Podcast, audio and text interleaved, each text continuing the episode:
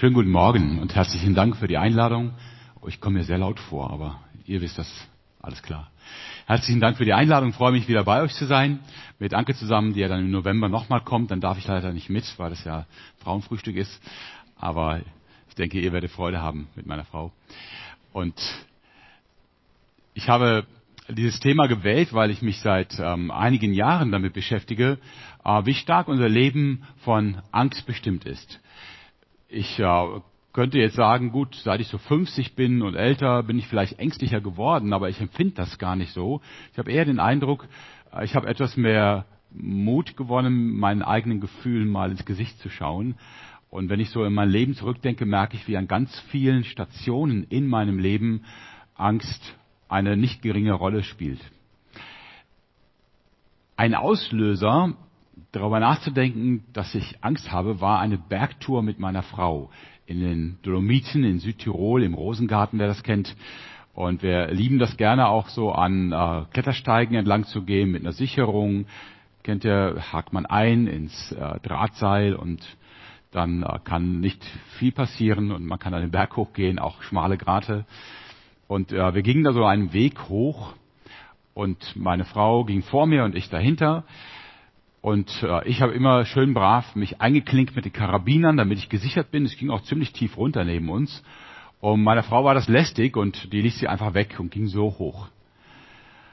Und ich habe das irgendwann nicht mehr ausgehalten. Habe gesagt, du, ich komme damit nicht klar, dass du dich nicht, dich nicht sicherst. Ich denke die ganze Zeit daran, wie das ist, wenn du runterfällst. Ja, und äh, dann haben wir beschlossen, dass wir einfach tauschen. Anke geht hinter mir her und ich gehe voraus. Und damit war das dann erstmal okay für mich, aber es hat mich schon in eine existenzielle Krise gestürzt, nämlich die Frage, wieso hat meine Frau eigentlich mehr Mut als ich? Ja, ich bin doch der Mann und sollte immer der Mutige sein und der nichts scheut und so weiter. Ähm, ich habe da auch so ein paar Erklärungen für, warum das so ist, aber das für mich mal zu formulieren, meine Frau ist zumindest an dieser Stelle deutlich mutiger, als ich es bin, ähm, hat mich dazu gebracht zu sagen, hey, ich habe tatsächlich Ängste. Ja? Und die machen auch was mit mir. Das Peinliche war, als wir dann oben ankamen auf so einem Plateau, haben wir Pause gemacht und da kamen dann noch drei Italiener hinter uns her. Also mindestens so Mitte 70, wahrscheinlich noch älter, auch jetzt nicht unbedingt sportlich gebaut. Und die kamen gleich ganz ohne Sicherungsset. Die gingen einfach so wie ein Sonntagsspaziergang da hoch, ja. Und ich dachte, wie peinlich ist das? Aber wie gesagt, das war so ein Auslöser, mal zu überlegen, was spielt eigentlich Angst in meinem Leben für eine Rolle. Mut ist Angst, die gebetet hat. Ihr wisst, von wem das ist, das Zitat?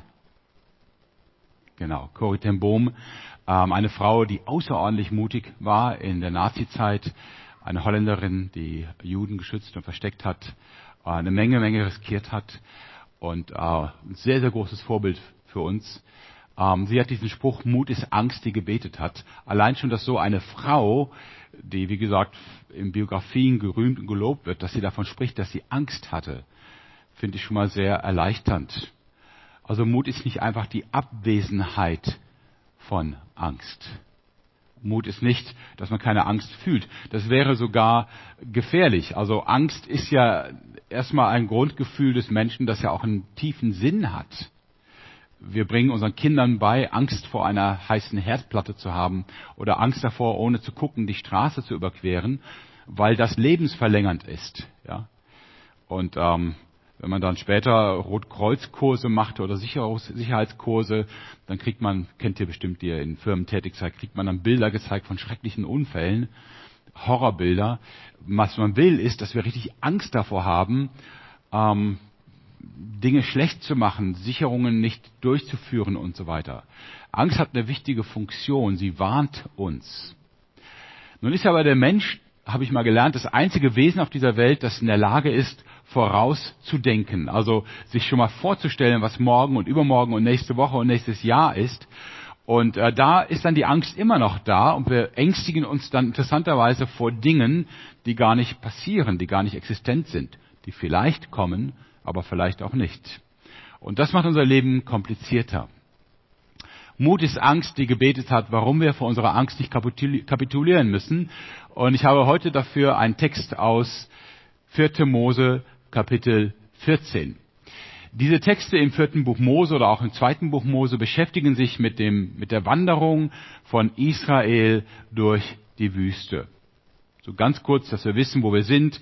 Ähm, Israel begann mit der Familie eigentlich Abrahams und dann später Jakobs, zwölf Söhne, zwölf Stämme, die irgendwann aus Not nach Ägypten zogen, wo ihr Bruder schon war, Josef, und dann auch in Ägypten geblieben sind, und zwar viele hundert Jahre, 400 Jahre ungefähr, und dort von Gott mit einer unfassbaren Fruchtbarkeit gesegnet wurden. Also sie wurden wirklich sehr schnell sehr viele Menschen. Das ging also später in die Millionen. Und die Ägypter, die anfangs sehr freundlich zu ihnen waren, bekamen Angst davor, dass sie sich durchsetzten. Das ist manchmal so wie heute Ängste. Ja, Muslime werden immer mehr und setzen sich hier in Deutschland durch.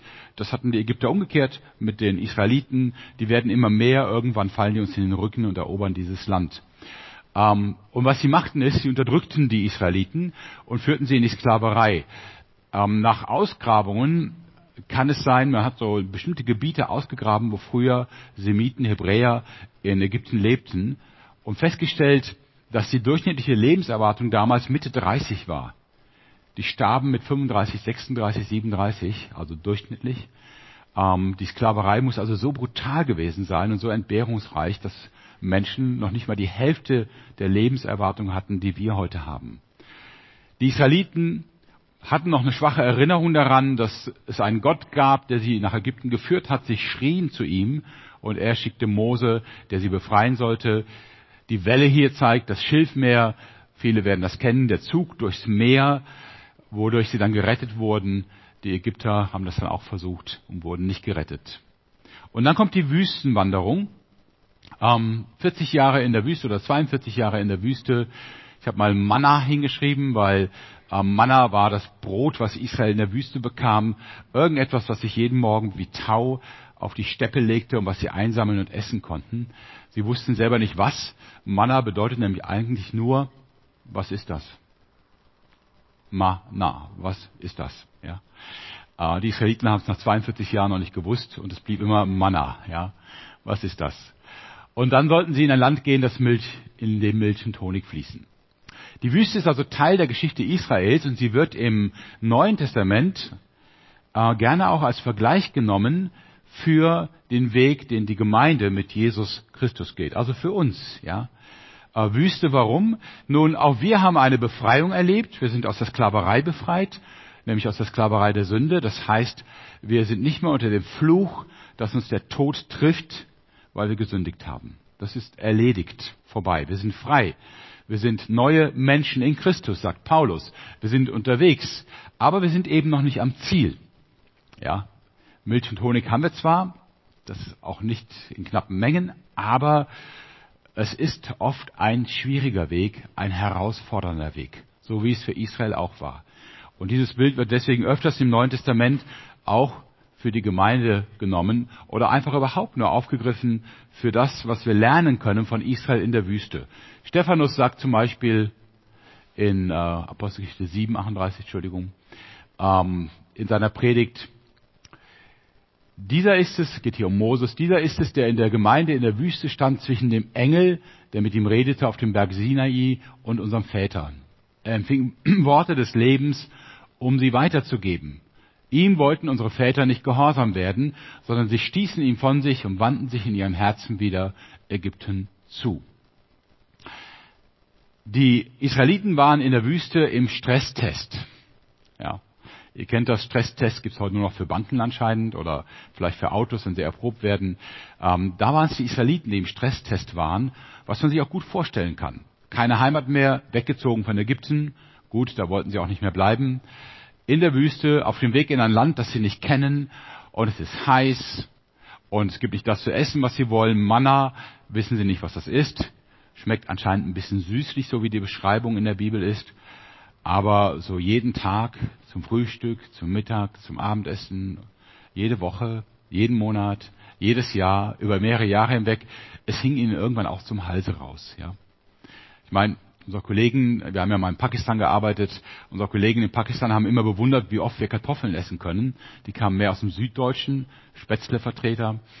Ähm, man kann schon Nahrungsmittel über lange Zeit essen, aber den Israeliten hing es irgendwann zum Halse raus. Es war ein Stresstest in der Wüste.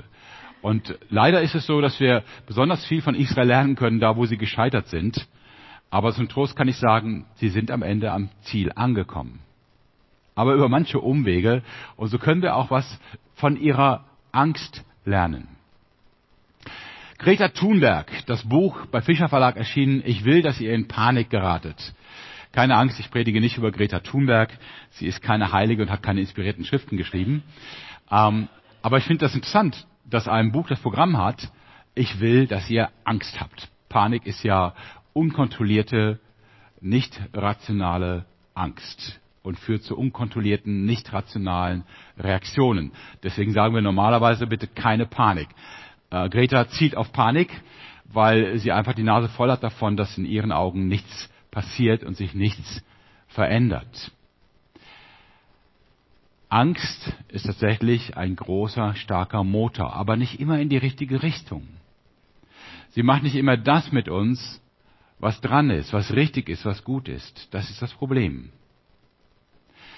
Ich habe mal nachgelesen, die Deutsche Gesellschaft für Psychologie, Psychosomatie ähm, sagt, dass die Zahl der Angstkranken in unserer Gesellschaft, also in der deutschen Gesellschaft im Moment bei ca. 12 Millionen liegt. Und das sind nicht die, die Angst haben. Angst haben wir alle.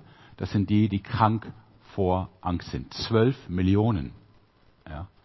Das ist also keine kleine zu vernachlässigende Zahl, sondern es ist offensichtlich etwas, was uns in großer Breite betrifft, zur Verwunderung der ganzen Welt, weil wir sind ja nun mal eines der sichersten und abgesichertsten Länder, die es überhaupt gibt. Ja. Also wenn es ein Land gibt, in dem man keinen Grund zur Angst haben muss, dann wäre mit Sicherheit Deutschland an der Spitze. Vielleicht mit zwei, drei anderen Ländern noch. Ja. Und trotzdem, Angst ist da und Angst breitet sich aus. Angst verzerrt die Wahrnehmung. Moses hat eine Gruppe von Kundschaftern losgeschickt aus der Wüste in das verheißene Land, um schon mal zu sehen, wie es ist. Und die kommen zurück und erzählen fantastische Dinge über unglaubliche Erträge an Obst, an Getreide. Es ist wirklich scheinbar ein Land, in dem Milch und Honig fließt. Gott hat die Wahrheit geredet. Wir sind auf dem Weg in das beste Land, was es gibt. Aber es gibt ein kleines Problem. Ich lese das mal vor. 4. Mose 13. Das Volk war aufgebracht gegen Mose, aber Kaleb beruhigte die Leute und rief, wir können das Land sehr wohl erobern, wir sind stark genug. Doch die anderen Kundschafter sagten, wir können es nicht. Das Volk im Land ist viel stärker als wir. Sie erzählten den Israeliten schreckliche Dinge über das Land, das sie erkundet hatten. In diesem Land kann man nicht leben. Es verschlingt seine Bewohner, sagten sie. Alle Männer, die wir gesehen haben, sind riesengroß, besonders die Nachkommen Anaks. Wir kamen uns ihnen gegenüber wie Heuschrecken vor und genauso winzig müssen wir ihnen vorgekommen sein. Okay, ich stand hier Tage mal im Büro mit zwei Männern, die beide ein Kopf größer waren als ich. Und es stimmt, man kommt sich plötzlich klein vor. Erstaunlich, ja. Ich komme dann nach Hause zu meiner Frau und dann fühle ich mich wieder ein bisschen größer. Aber im Büro dachte ich, oh, Du gehörst hier vielleicht eher zur kleineren Gattung. Ähm, es gab tatsächlich Menschen damals in der Zeit, die sehr groß waren. Wir wissen die Beschreibung von Goliath, das müssen irgendwas um drei Meter plus noch ein paar Zentimeter gewesen sein. Also außergewöhnlich groß, über drei Meter ist heute kein Mensch auf dieser Erde. Ähm, das ist schon sehr beeindruckend, ja. Also drei Meter wäre auch noch mal so ein satter Meter plus 30 Zentimeter mehr als ich es bin. Ähm, da würde ich schon erschrecken. Und trotzdem würde der andere mich nicht für eine Heuschrecke halten. Ja. Was hier die Kundschafter beschreiben, ist eine Verzerrung der Wahrnehmung. Und das ist eine der schwierigen Wirkungen von Angst. Die Angst lässt uns plötzlich anders über Dinge denken und anders auf Dinge schauen, als sie wirklich sind. Die Angst macht das, was wir fürchten, größer, gewaltiger, einschüchternder. Ich denke, ihr alle kennt Erfahrungen, wo ihr Angst vor etwas hattet, eine Prüfung, vielleicht eine Operation oder ähnliches, und ihr seid durchgegangen und als es dann erledigt war, dachtet ihr im Nachhinein, es war eigentlich nicht so groß. Ja. Das ist halt ein Effekt der Angst. darin liegt ihre Wirkung. Sie verschiebt die Wahrnehmung und macht Dinge, die eigentlich normal groß oder etwas größer sind, als wir erwartet haben, macht sie riesengrößer im wahrsten Sinne des Wortes. Die Kundschafter hier sprechen von Riesen, die sie gesehen haben. Die Angst wird riesengroß. Sie sprechen von Kannibalismus. Das Land verschlingt seine Bewohner. Man hat übrigens früher auch bei uns immer ganz furchtbar viel Angst gehabt vor vielen afrikanischen Ländern. Wir hatten irgendwie so das Konzept im Kopf, in jedem zweiten Stamm in Afrika werden Menschen gekocht. Und das hört sich ja gar nicht freundlich an. Ähm, ihr müsst mal in das Museum der Kulturen nach Köln gehen, das äh, Rautenstrauch-Jost-Museum. Ähm, da wird ein bisschen darüber gesprochen, wie früher diese Länder dargestellt wurden. Man hat heute in der anthropologischen Forschung festgestellt, es gibt wirklich nur ganz, ganz wenige, ganz wenige ähm, Stämme überhaupt, von denen man weiß, dass mal dort ein Mensch gegessen wurde. Meistens waren das nur Legenden, die hier entstanden sind und irgendwelche Gerüchte, wie schrecklich diese Länder wären. Interessanterweise hat man die eigentlichen Gefahren, die hat man gar nicht gewusst. Also die Gefahr, damals vor 100 Jahren in Afrika zu reisen, war nicht der Kannibalismus, sondern die Malaria. Ganz einfach. Ja. Und die war wirklich gefährlich. Naja, wie auch immer. Die Angst verzerrt die Wahrnehmung und lässt uns Dinge völlig anders sehen, als sie eigentlich sind. Das ist ihre Funktion, denn was Angst möchte, warum sie ein Teil unseres Lebens ist, ist uns richtig aufmerksam machen. Adrenalin hoch, Haare aufstellen, ja, wofür auch immer das gut ist, und sich sehr konzentrieren auf eine einzige Sache, die du jetzt bewältigen musst. Ja. Wenn sich das aber auf die falschen Dinge richtet, wenn wir vor den falschen Dingen Angst haben, beginnt sie auch dort die Wahrnehmung zu verzerren. Wir fangen an, uns zu fürchten. Und am schwierigsten wird es dann, wenn wir uns vor dem fürchten, wo Gott sagt, macht das ruhig, das ist gut. Ja. Die Israeliten fürchten sich nicht vor irgendetwas, sondern vor der Verheißung Gottes. Vor dem, was Gott ihnen versprochen hat, von dem Gott sagt, es wird richtig, richtig gut. Es wird ein fantastisches Land. Ihr werdet es genießen. Ihr werdet Freiheit haben, Wohlstand. Es wird alles da sein. Und die Angst verzerrt das Ganze. Und dann kommt eine Reaktion, äh, die so ganz typisch ist äh, für die Israeliten, immer und immer wieder sie beschließen, zurückzugehen nach Ägypten. Oh, ein bisschen knapp, ich lese es aber gerne vor. Die ganze Gemeinde Israel schrie laut auf vor Entsetzen. Und die Leute weinten die ganze Nacht. Alle miteinander lehnten sich gegen Mose und Aaron auf. Sie murrten und sagten, wären wir doch lieber in Ägypten gestorben oder unterwegs in der Wüste, warum will der Herr uns in dieses Land bringen? Wir werden im Kampf umkommen und unsere Frauen und kleinen Kinder werden den Feinden in die Hände fallen. Es wäre besser, wir kehrten wieder nach Ägypten zurück. Schon gaben einige die Parole aus, wir wählen einen neuen Anführer und gehen zurück nach Ägypten. Und das war jetzt nicht nur eine nette Idee oder ein politisches Programm, die hatten auch schon einen Plan, Moses umzubringen, um Platz zu machen für einen neuen Führer. Zurück nach Ägypten. Wenn man die Geschichte von Ägypten liest, und ich habe ja eben mal versucht darzustellen, wie hart das Leben in Ägypten war. Jetzt mal ganz abgesehen vom Kindermord des Pharao, ja, die Ausgabe, die, der Befehl, dass alle männlichen Kinder, die in Israel geboren werden, umgebracht werden müssen. Aber es war ein extrem hartes Leben in der Sklaverei, eins, das dir eben sehr früh auch dein Leben genommen hat. Und jetzt wollen sie dahin zurück. Das heißt, die Angst verzerrt nicht nur die Wahrnehmung im Hinblick auf das, was uns bedroht, sie verzerrt auch die Wahrnehmung in dem, von dem wir jetzt plötzlich denken, das war doch gut.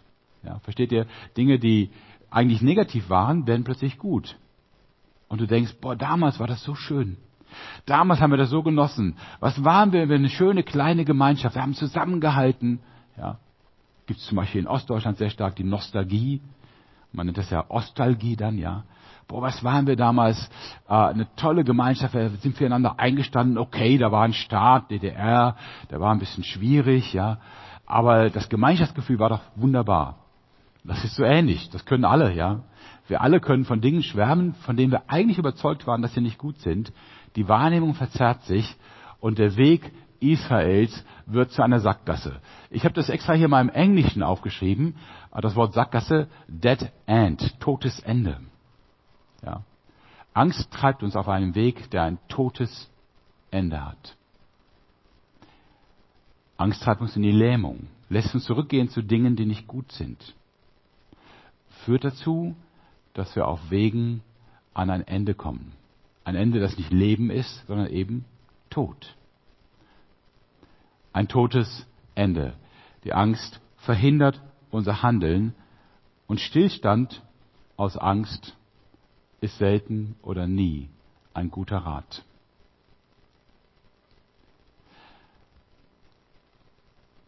Und das dritte, Angst lässt uns Gottes Möglichkeiten vergessen.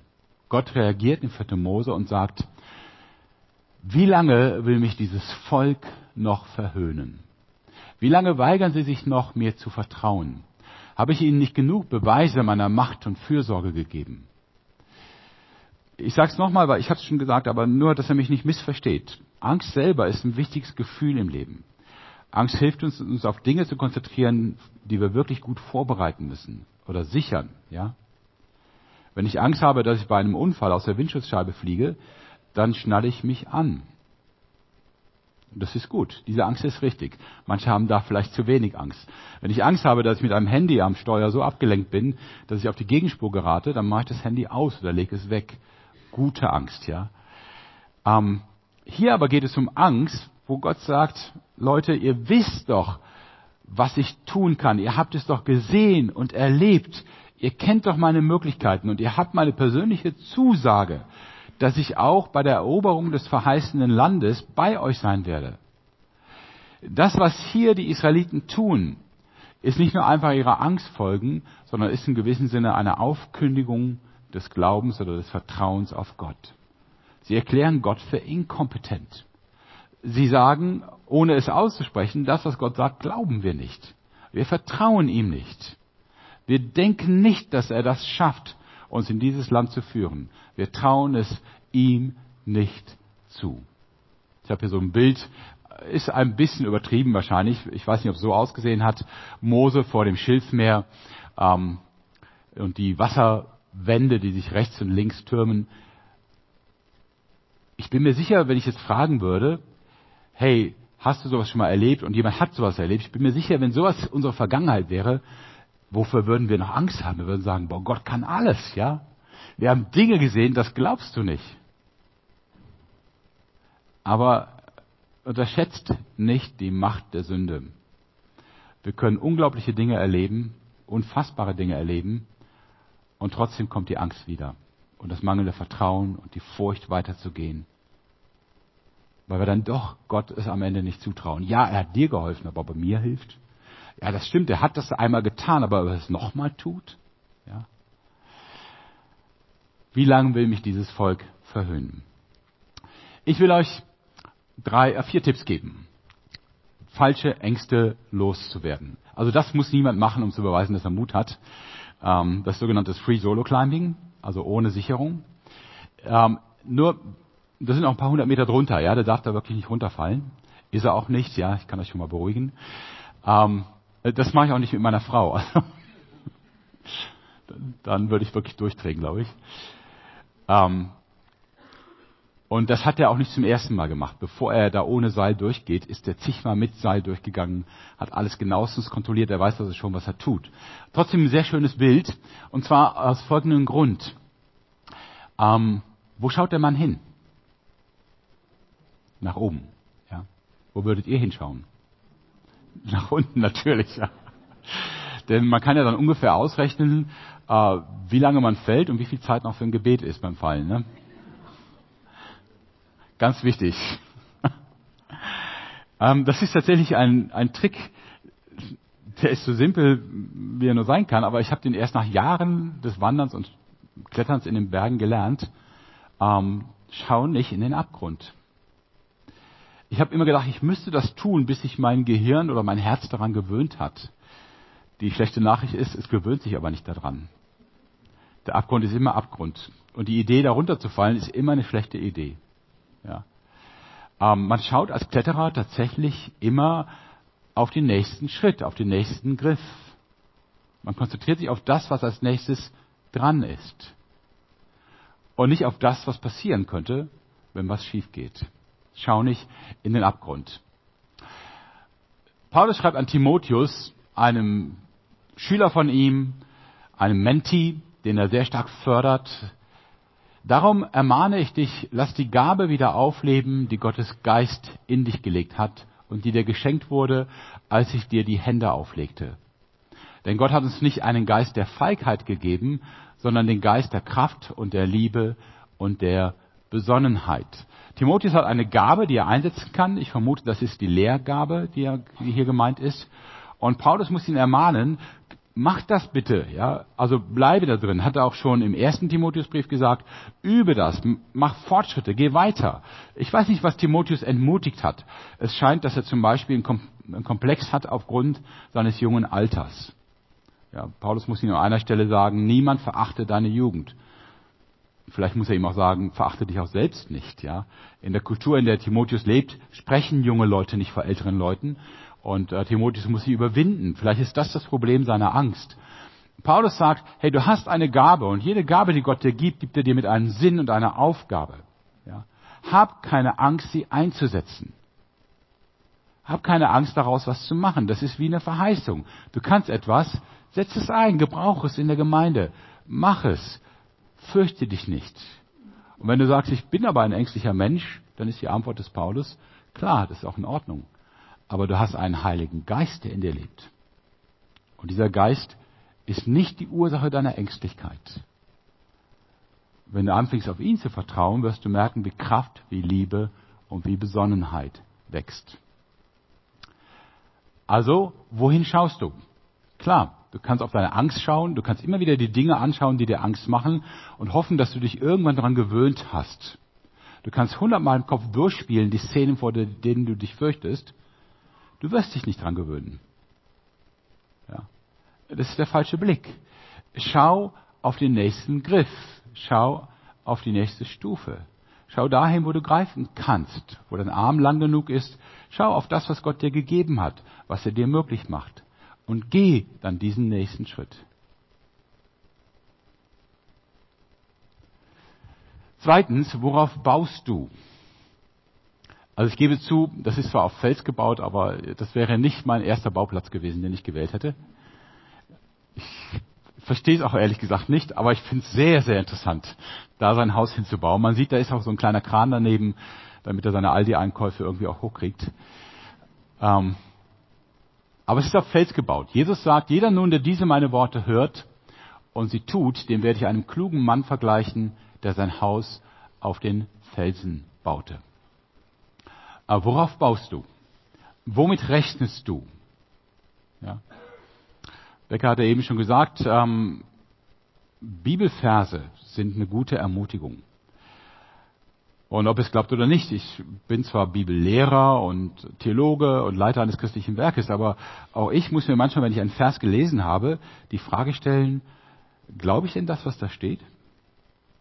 Bin ich davon wirklich überzeugt?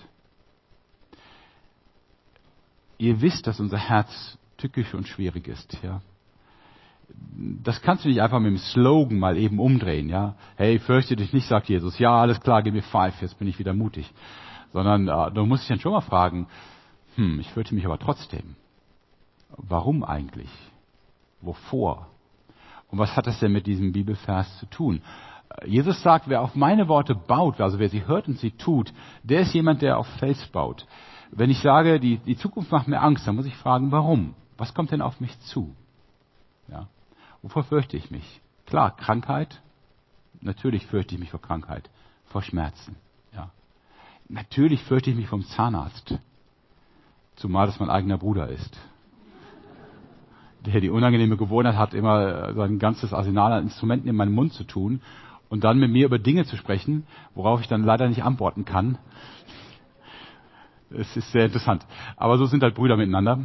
Ähm, das ist was anderes, ja. Aber ich fürchte mich nicht vor dem Ende meines Lebens. Doch, natürlich fürchte ich mich davor. Das ist mein Leben zu Ende. Aber du hast eben den Vers gelesen aus Offenbarung 1, wo Jesus sagt, nein, es ist eben nicht zu Ende. Ich habe den Schlüssel des Todes und des Totenreiches. Ich habe mir früher immer vorgestellt, alt werden, und ich bin ja jetzt auch schon ein bisschen älter, alt werden ist wie so ein Trichter, der immer schmaler wird. Du kannst immer weniger. Ja? Ich kann jetzt schon kein Volleyball mehr spielen, joggen kann ich auch nicht mehr, ich trage jetzt Einlagen und denke, meine Güte, ah ja, eine Brille, richtig, ja. Ich äh, versuche sehr, meine Ohren zu schonen, dass ich auch noch nicht auch noch ein Hörgerät kriege, aber vielleicht kommt das auch irgendwann, wenn meine Frau sagt, jetzt reicht's, ja, du hörst überhaupt nicht mehr. ähm, ich habe da schon Angst vor. Für mich ist das Leben irgendwie von der Perspektive, boah, das wird immer enger.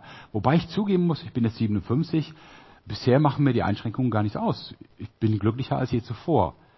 Aber vielleicht morgen oder übermorgen. Ja.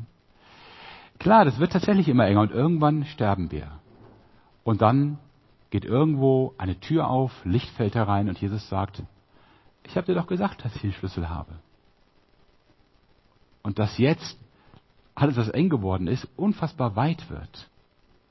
Ja. Angst kommt übrigens von dem Wort Enge. Ja. Aber diese Enge ist nur ein Übergang. Letztlich haben wir nichts, vor dem wir uns wirklich existenziell fürchten müssten. Sorry, ich will jetzt nicht äh, Menschen, die krank sind und leiden und Schmerzen haben, ich will das nicht runterspielen, auf keinen Fall. Und ich leide mit, und Paulus sagt auch, bitte weint mit den Weinenden und mit tun Dinge leid. Ich sehe Mitarbeiter, die mit Krebs kämpfen oder mit Depressionen und das tut mir leid und das kann man auch nicht wegwischen einfach so. Ja. Und trotzdem will ich auch diese Aussage Jesu ernst nehmen.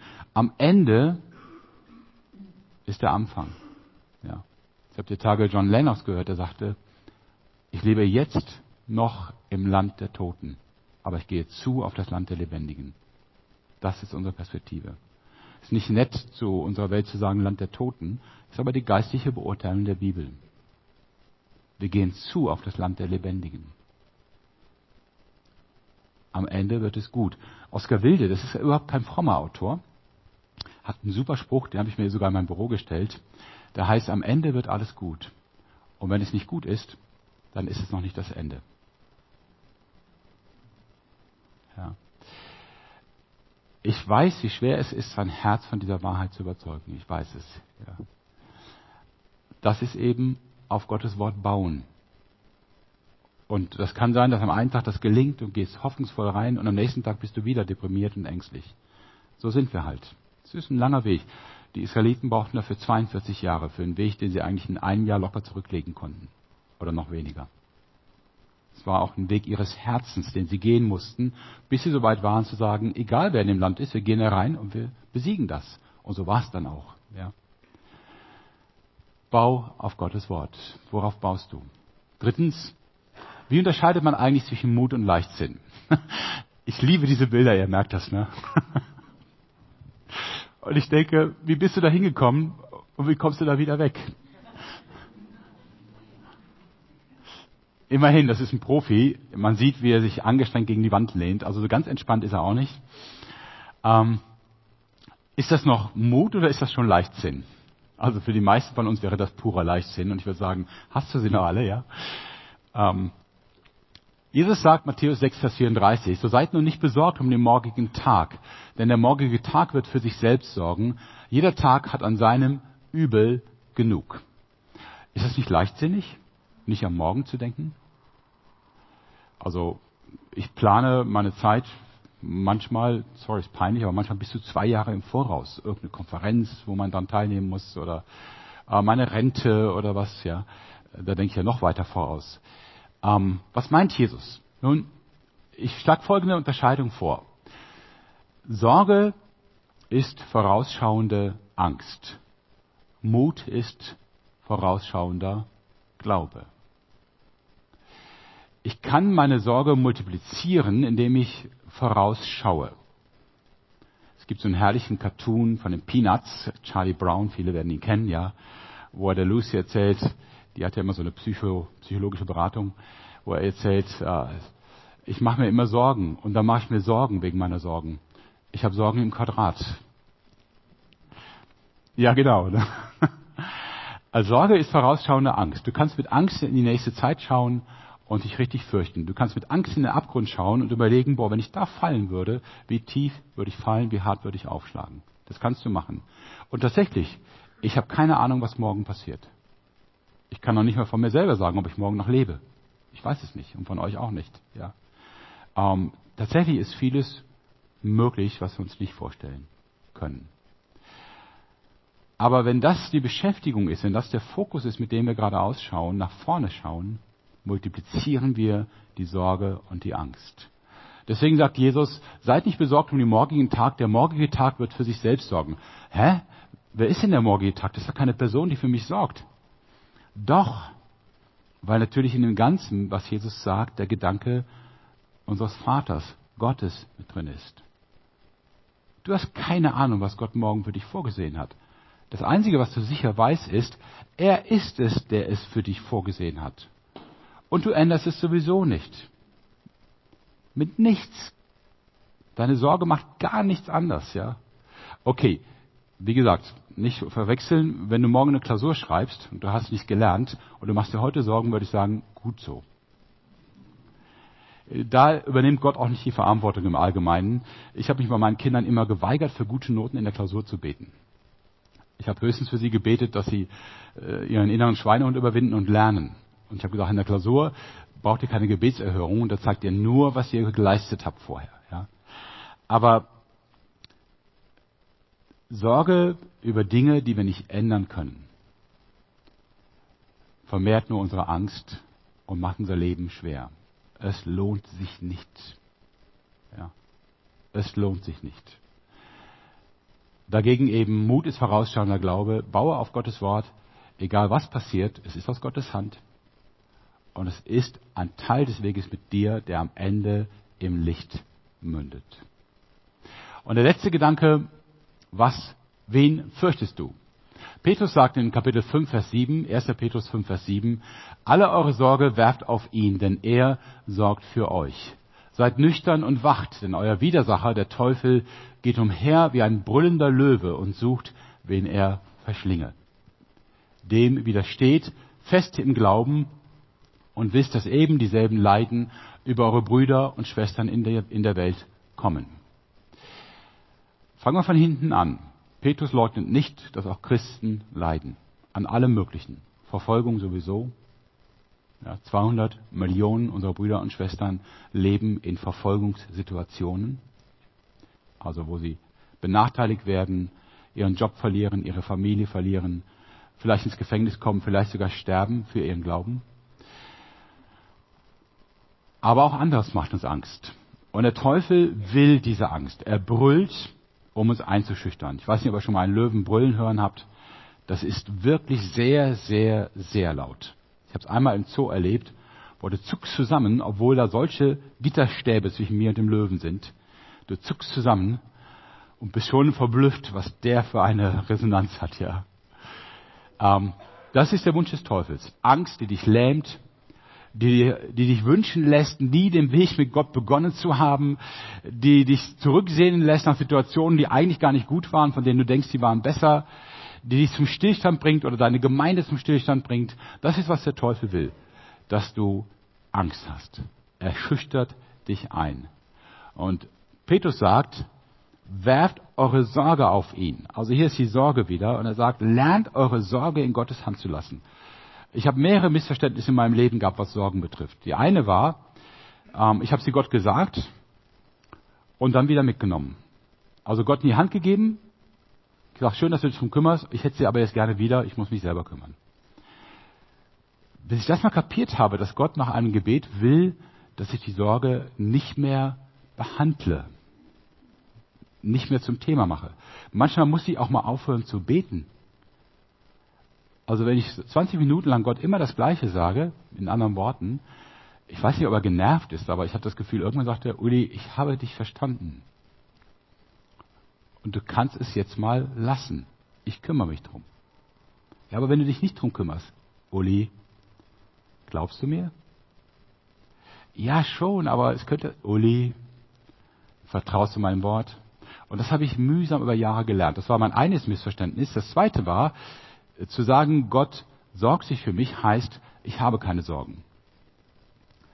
Und wenn da irgendwas schief ging, Auto kaputt, Krise an der Arbeit, ja, wir haben in Wien das genug Krisen äh, oder ähnliches, dann dachte ich, hey Gott, was ist schiefgelaufen? Aber der Vers hier sagt nicht, dass wir keine Sorgen haben. im Gegenteil, Gott lässt uns ruhig mal durch die Wüste gehen wie Israel. Es ist schon mal heiß und unangenehm und nicht so, wie wir uns gewünscht haben. Der Vers sagt, gib die Sorge ab. Das heißt nicht, dass wir ein sorgloses Leben haben. Das heißt nur, dass wir eine Entsorgung für Sorgen haben. Ja? Und die letzte Frage dahinter ist die Frage, wen fürchtest du? Malachi 3, Vers 20 sagt Gott, euch aber, die ihr meinen Namen fürchtet, soll aufgehen die Sonne der Gerechtigkeit und Heil unter ihren Flügeln. Und ihr sollt herausgehen und springen wie die Mastkälber. Furcht heißt es nicht Angst vor Gott im Sinne von Gott meint es nicht gut mit mir. Das wäre genau das Gegenteil von dem, was das ganze Alte Testament sagt. Heißt nicht, ähm, ich habe Angst, irgendwas falsch zu machen, nicht perfekt zu sein oder sonst was. Furcht Gottes heißt, was nehme ich wirklich ernst im Leben?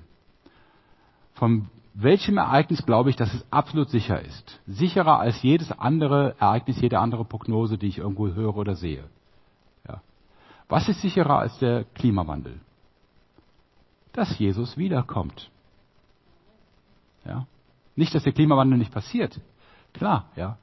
Und trotzdem, ein wesentlich einschneidenderes Ereignis ist, dass Jesus wiederkommt. Und beim Klimawandel wissen wir noch nicht, wie es ausgeht. Dass Jesus wiederkommt, das wissen wir. Es wird so sein. Was ist sicherer als die Frage, ob ich krank werde oder gesund bleibe? Dass ich auferstehen werde. Und dass ich bei Jesus sein werde. Das ist sicherer. Damit kann ich mehr anfangen. Das heißt, Gott fürchten. Er ist, wenn überhaupt, der eine Grund, sich zu fürchten. Nämlich dann, wenn ich ihn nicht ernst nehme, wenn ich ihn ignoriere, wenn er mir egal ist. Das ist das Gefährlichste, was Menschen tun können. Ja. Wenn ich schon Furcht habe, dann die Furcht, dass ich am Ende doch nicht glaube und doch nicht vertraue. Und dann lass uns ringen und kämpfen und sagen, Jesus, ich will glauben, hilf meinem Unglauben. Ich will vertrauen. Ich will auf dich bauen. Ich möchte euch drei Fragen geben, die ihr so in zwei Minuten Stille nochmal für euch bewegen könnt. Ähm, vielleicht, es sind keine Hausaufgaben.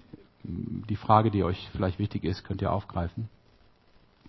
Und ähm, dann beende ich das mit einem Gebet und dann haben wir nochmal die Chance, ein Lied zu beten. Ja, das darauf eingehen wird. Ich sage jetzt schon mal, nach der Stille und nach meinem Gebet lade ich dann die oberen Ränge ein, soweit sie am Abendmahl teilnehmen wollen, sich nach unten zu begeben, ähm, weil das bei euch organisatorisch so ist, dass das Abendmahl hier unten verteilt wird. Ihr habt verstanden, ne? ich sage es nachher nochmal.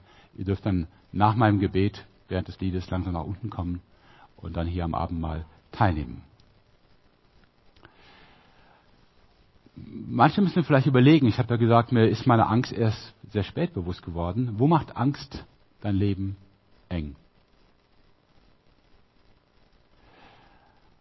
Warum können wir Angst an Gott abgeben, auch wenn sich die Umstände nicht zum Besseren verändert haben? Und wieso ehrt es Gott, wenn wir mutig sind? Ich gebe euch so zwei Minuten, wir sind einfach still und dann komme ich nochmal nach vorne und spreche ein Gebet.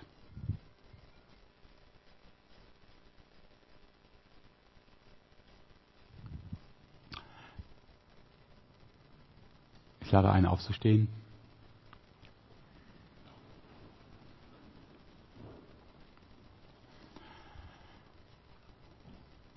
Vater im Himmel, wenn wir über Angst und überhaupt über unsere Herzen sprechen, sprechen wir über Bereiche, wo wir selber ja gar nicht reingreifen oder Schalter umlegen können.